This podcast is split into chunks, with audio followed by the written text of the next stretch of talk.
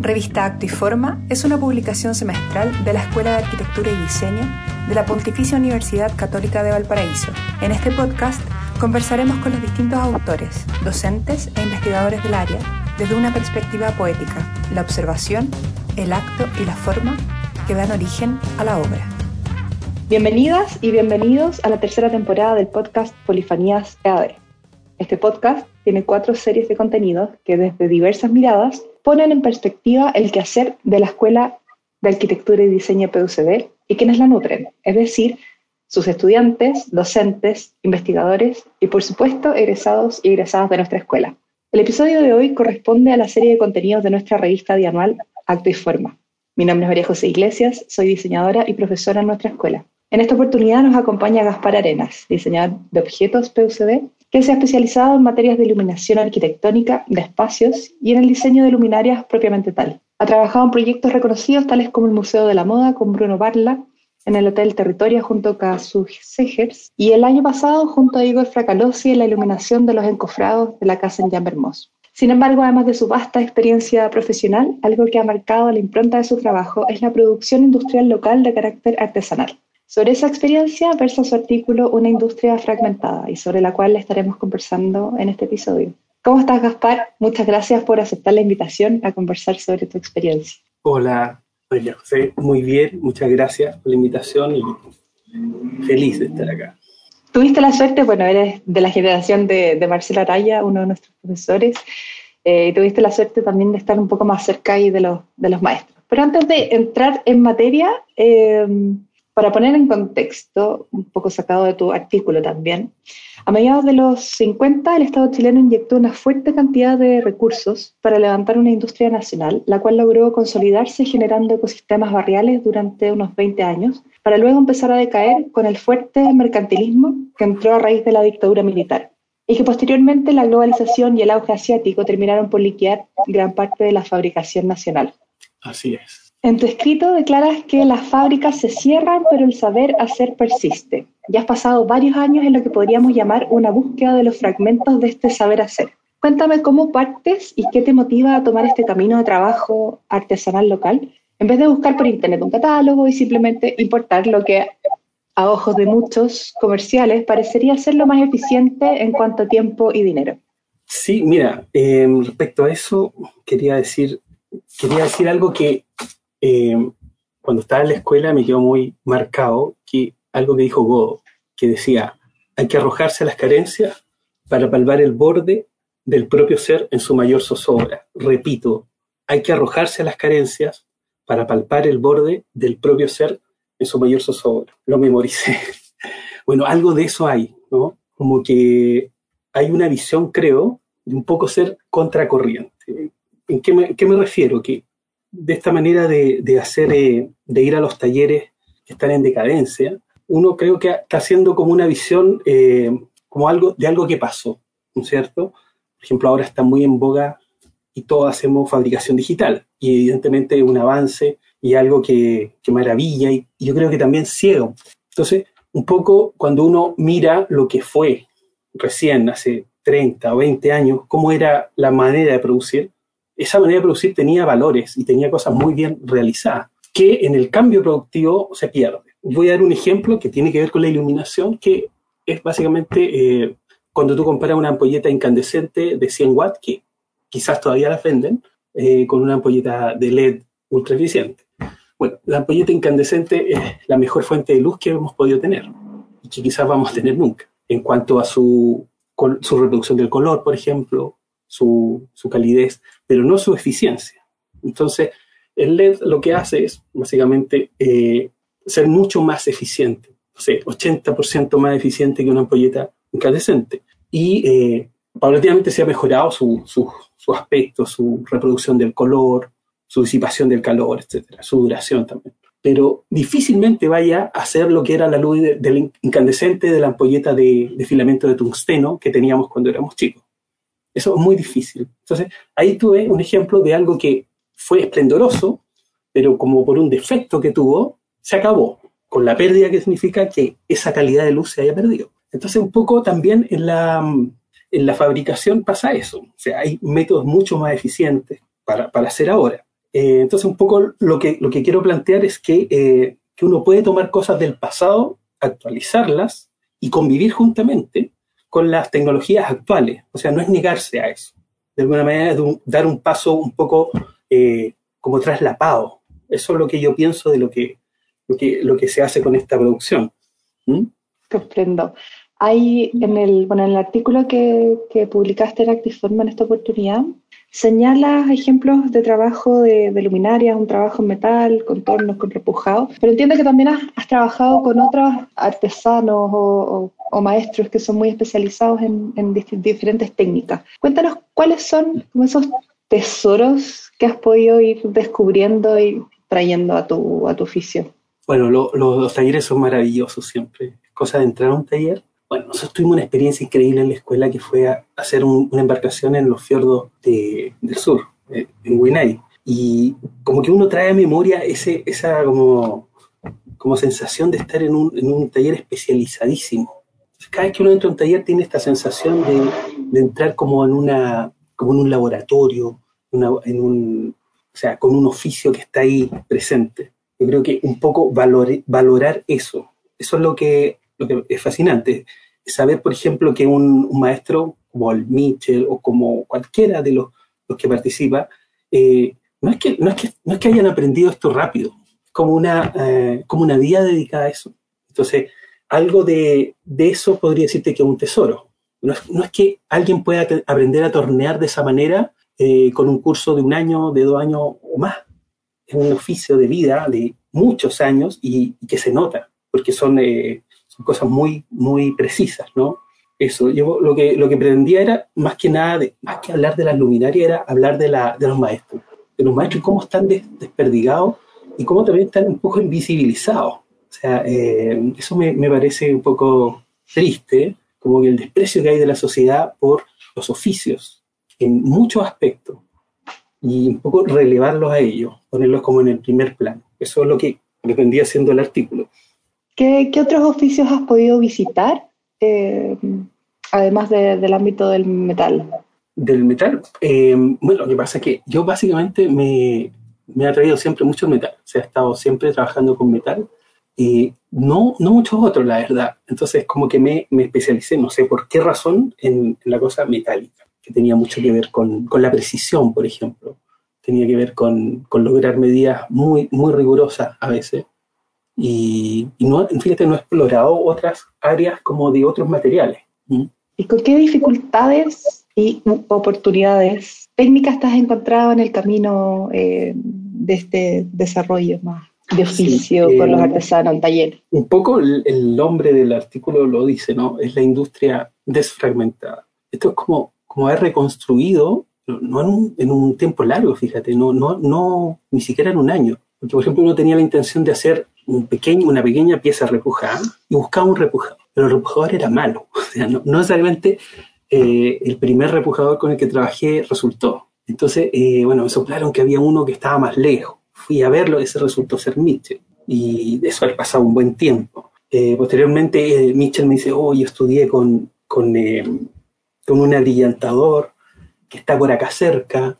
De alguna manera podrías ir a verlo se llama Hardy, pero te va a costar encontrarlo, qué sé yo. Me lo describe de una manera como que no, no va a ser fácil de dar, pero es muy bueno, Entonces, finalmente termino encontrándolo y trabajando con él, pero fue una cosa como reconstruir, reconstruir como una, una industria, eso fue la, la, tarea, ¿no? Y claro, eso es difícil, pues, hay que darle tiempo, encontrarle el estímulo, como que quieran hacer el trabajo, porque quiero decirte, no es como que ellos no tengan trabajo, ellos tienen mucho trabajo y uno como que se pone en una cola para, eh, para hacer su, la cosa que a uno le interesa. Pero, por ejemplo, Michelle estuvo, toda la pandemia estuvo como, como oficio esencial porque hacía unas piezas para los hospitales. Y ahí estuvo todo el tiempo trabajando. Lo mismo, por ejemplo, el Hardy, eh, en un momento lo fui a ver y estaba poliendo unas armas. No, no, me quiso contar mucho, pero ellos tienen siempre mucho trabajo. Entonces uno como que se mete en este, en este tren, ¿no? Como para a ver si le pueden hacer un trabajo. O sea, también un poco eso te diría que es una dificultad, porque eh, uno tiene que ir como sondándolo, como haciendo que, como que ellos le encuentren un interés. Eso también, pero finalmente resulta. ¿Y cuál para ellos ha sido como el interés de, desarrollar este luminario? ¿Está como en la dificultad técnica, eh, como en lo, estético? ¿Por dónde enganchan? Sí, enganchan yo creo como en un desafío de algo que no es muy normal. Por ejemplo, ahí lo digo en el artículo que en general las cosas que ellos hacen son más bien anchas que altas. Porque es fácil, una olla, por ejemplo. Eh, pero las luminarias requerían como formas alargadas que normalmente no son son, no, son habituales y que, costó mucho, pero yo, yo veía que como que le gustaba mucho ese desafío. Entonces, como en un, entusiasmo por producir bien la matriz, por lograr hacer un, un diseño que, que, fuera acorde, ¿no? Y eso me acuerdo que fue muy entretenido hacerlo. Fue largo también. Bueno, ellos están ubicados en, en La Legua, ¿no? Claro, en La Legua. Que, es el barrio histórico industrial de, de las zonas inmediatamente al sur de Santiago. Y que, también tiene, tiene súper mala fama actualmente, entonces meterse ahí me imagino que no es tan fácil tampoco. Sí, no, pero... no, no, si el tema es que, bueno, un poco eso solo, lo, cuando tú escuchas eso y lo asocias como a un mal barrio, es bien sorprendente ver como, por ejemplo, el oficio que tienen, la responsabilidad que tienen y la seriedad que tienen en su trabajo, claro. Y, nada, el origen ese del, del, barrio es un barrio industrial, siempre ha sido un barrio industrial y obrero. Y, se nota, como tiene esa impronta. Y, lo, y claro, antes eran un poco, o sea, antes estaba la grande industria ahí y, y lo que pasó que al cerrarse la industria, eh, muchos maestros se llevaron los talleres a la casa. Y eso es, ¿qué es lo que sabían hacer? Como decirte, una vida dedicada a un trabajo y de repente se cierra, bueno, tú sigues haciendo lo que aprendiste. De alguna manera eso es lo, interesante también de eso. Que pese a todo lo, lo desfavorable que es el sistema para, eh, para con ellos, para con su oficio, eh, ellos lo, persisten. Eso yo lo maravilloso. O sea. claramente eso habla de un amor y pasión por lo que se hace, o sea, porque no están ni, ni sindicalizados, ¿cierto? o sea, seguramente no trabajan con ninguna seguridad laboral, nada, ¿sabes? Es de, manera independiente. Entonces, como bien... Yo, creo que eso pasa en muchas partes. O sea, en Valparaíso, donde yo viví mucho tiempo, también hay un maestro increíble. Me acuerdo, Marcelo me decía que había un viejito que cortaba letras, eh, pero por ejemplo, una letra A de un milímetro de tamaño o, cinco milímetros de tamaño, lo hacía a mano, como asociado a la industria gráfica. Eh, o sea, siempre uno investiga un poco, va a encontrar esto en todos lados. O sea, no es una cosa particularmente de un barrio. Yo creo que la lengua se dio porque hubo mucho y hay muchos rastros todavía. Yo creo que en cualquier parte, en cualquier ciudad medianamente grande, uno va a encontrar maestros con oficios muy, muy desarrollados y no muy visibles. Me voy a adelantar un poco a la, última pregunta, eh, pero después volvemos a volver atrás. Ya esto no es necesariamente lineal. Pero tiene que ver con que es una realidad que los oficios y la especialización se han ido perdiendo, tú también lo mencionaste. Conforme las nuevas generaciones o bien pierden el interés o no ven una posibilidad de desarrollo ahí, o quizás es mucho tiempo, quizás producto también de la vida rápida, de la tecnología o las nuevas formas de hacer dinero, ¿cierto? Eh, en tu experiencia, ¿de qué manera la investigación que tú has hecho podría tomar una vía sustentable a escala humana? O sea, ¿de qué manera podría existir esta transferencia de los oficios también? ¿Qué posibilidades ves tú? Mira, yo creo que lo importante es que, que haya talleres de lo que sea. Es como la, creo que eso es un valor que hayan en fondo artesanías locales. Y no, me refiero no solamente a artesanía, objetos, materiales, qué sé yo, o distintos oficios como particulares, qué sé yo, de cocina, de cosmética. O sea, yo creo que una persona haciendo cosas, ocupando las manos, eh, va a estar bien encaminada siempre. Lo que pasa, y, yo creo además que eso es como una, no sé, una tendencia, como una inclinación que tiene el humano para hacer cosas quizás es el homo faber, el, que fabrica. Y es fácil el, como encontrarse como eso, por ejemplo, qué yo, los muebles que se arman. O sea, IKEA hace muebles, pero tú los completas. eh, que, que cada vez me sorprende más que mucha gente tiene más herramientas en su patio, ¿no? Y hace cosas propiamente tal. Eh, un poco lo que se habla al principio es como, cómo esa energía de, de, querer hacer, de querer desarrollar lo que sea, se encausa con política. En el fondo, todo, todo esto del diseño está vinculado a la economía. Entonces, un poco cuando se habla de artesanía, eh, como que se minimiza eso, se deja como en una escala eh, menor, ¿cierto? Eh, pero cuando esto está apoyado por política, esa artesanía puede causarse en producciones industriales de mayor complejidad. Y eso yo creo que es perfectamente posible en cualquier sociedad. Ahora, la sociedad opta por ser dominada por el mercantilismo, bueno, eso no va a existir, eso es lo que ha pasado y eso es lo que ha hecho que las industrias de cualquier escala no haya, no existan, ¿no? Pero hay como una esperanza porque uno ve que, todos tenemos siempre como unas ganas de hacer cosas. La cosa es encauzarla. Entonces yo creo que por ahí uno podría eh, tener esta como sustentabilidad de, este, de este proceso y eventualmente un crecimiento, pero eso requiere como políticas. Sí, totalmente. Los incentivos a los que estamos tan acostumbrados en general. Eh, lo conversábamos también con, con, los alumnos este año eh, y el año pasado, que tiene que ver con, eh, con esta comodidad, ¿no?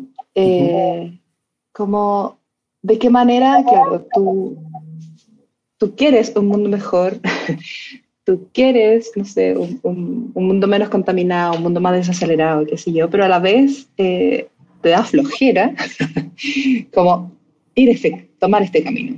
Eh, y en ese sentido creo que la universidad también puede ser un puente eh, para que los estudiantes también vayan conociendo a estos maestros quizás facilitar un poco este, esta conexión, esta, esta búsqueda, presentarla ¿no? como, una, como una opción, porque pareciera ser que en las universidades en general ya no es una opción. Mm. ¿Te, ha tocado ver algo de, esa línea? Eh, como poder hacer alguna intervención con algún taller, ¿sí? O algo así. Eh, no particularmente. No, pero encuentro muy interesante que, que eso ocurra, porque eh, bueno, los alumnos tienen a veces cercanías con los talleres, sobre todo en el diseño industrial o el diseño objeto, pero mm, no, no me ha tocado ver como que a los grupos de alumnos o universidades visiten talleres eh, de maestros particulares, no, no, no, no lo he visto.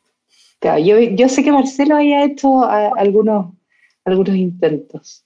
Eh, con maestros en, Valparaíso y bueno, también hicieron algún cruce con las baldosas, eh, no son las baldosas Córdoba, pero eh, hoy se me olvidó ahora el nombre.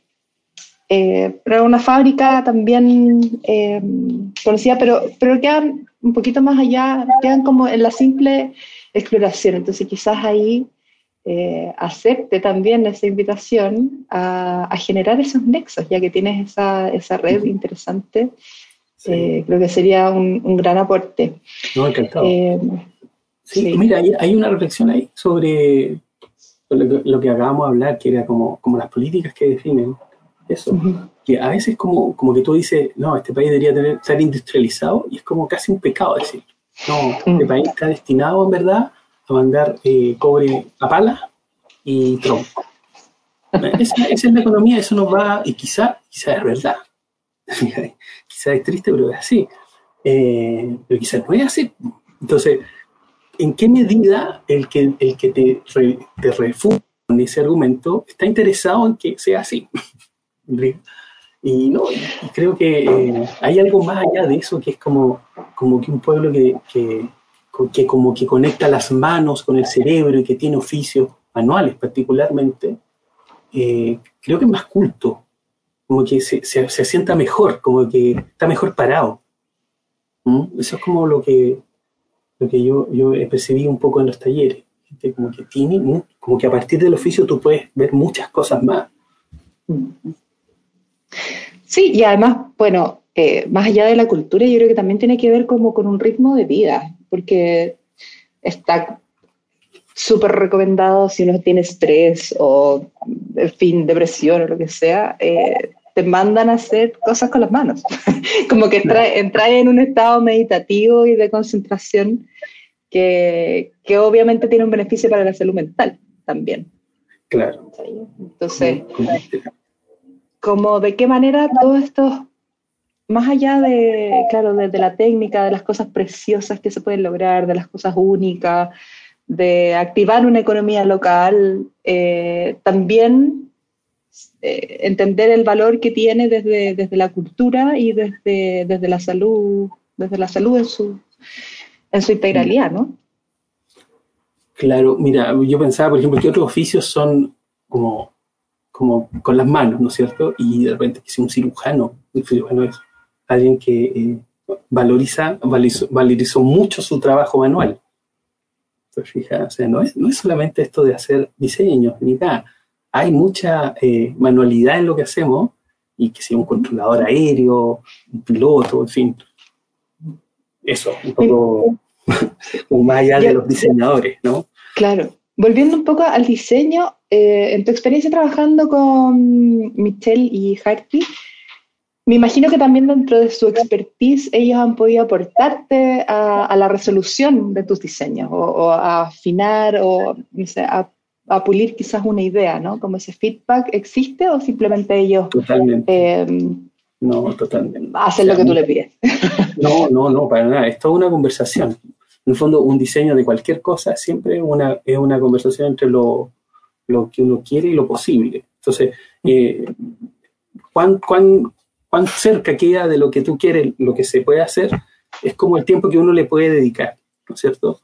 Y por eso el desarrollo normalmente de, cualquier objeto yo creo que es, largo, porque siempre van apareciendo más como, como detalles, como terminaciones o, o modos de, qué sé yo, de meter una cosa en el torno y después poder sacarlo, qué sé yo, eso, eso ya mismo reviste una complejidad, contra matrices, matrices, en fin, depende de la complejidad que uno quiera darle al, al, modelo.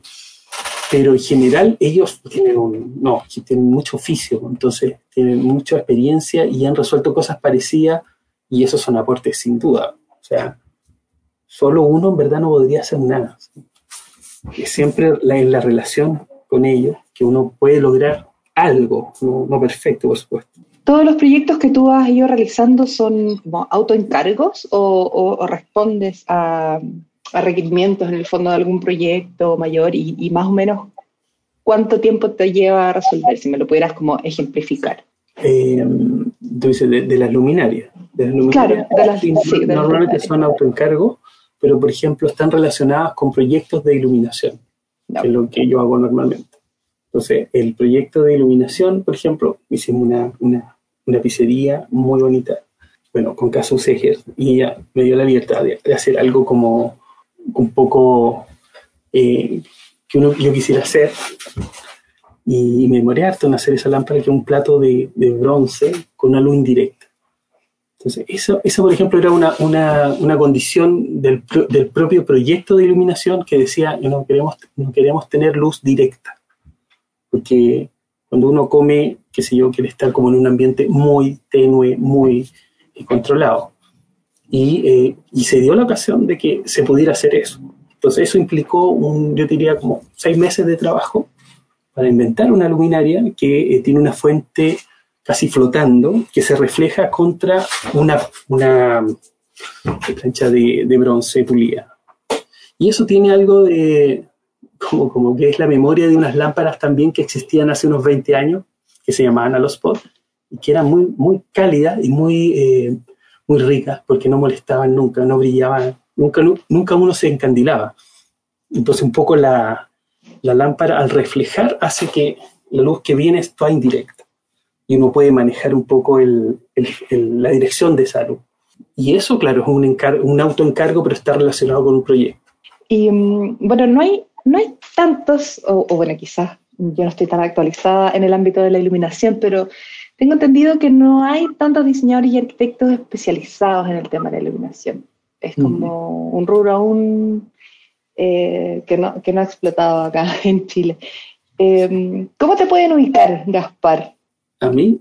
¿Cómo em, sí? ¿Cómo pueden ver tus proyectos? ¿O dónde pueden conversar contigo? Quizás algún me pueden escribir a, a mi Instagram, arroba gaspili con i griega final. Eso.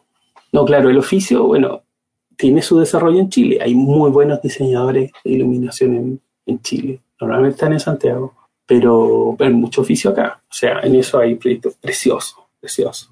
Y mucho talento. Sí, conozco, conozco de cerca un par, pero, pero eso, tenía entendido que no eran tantas las personas, sí que eran especializados, pero que no, no es tanta gente la que se ha dedicado al tema, que, que es precioso por lo demás. Sí, muy importante. Le... Muy importante actualmente, diría, con, con la contaminación lumínica, por ejemplo.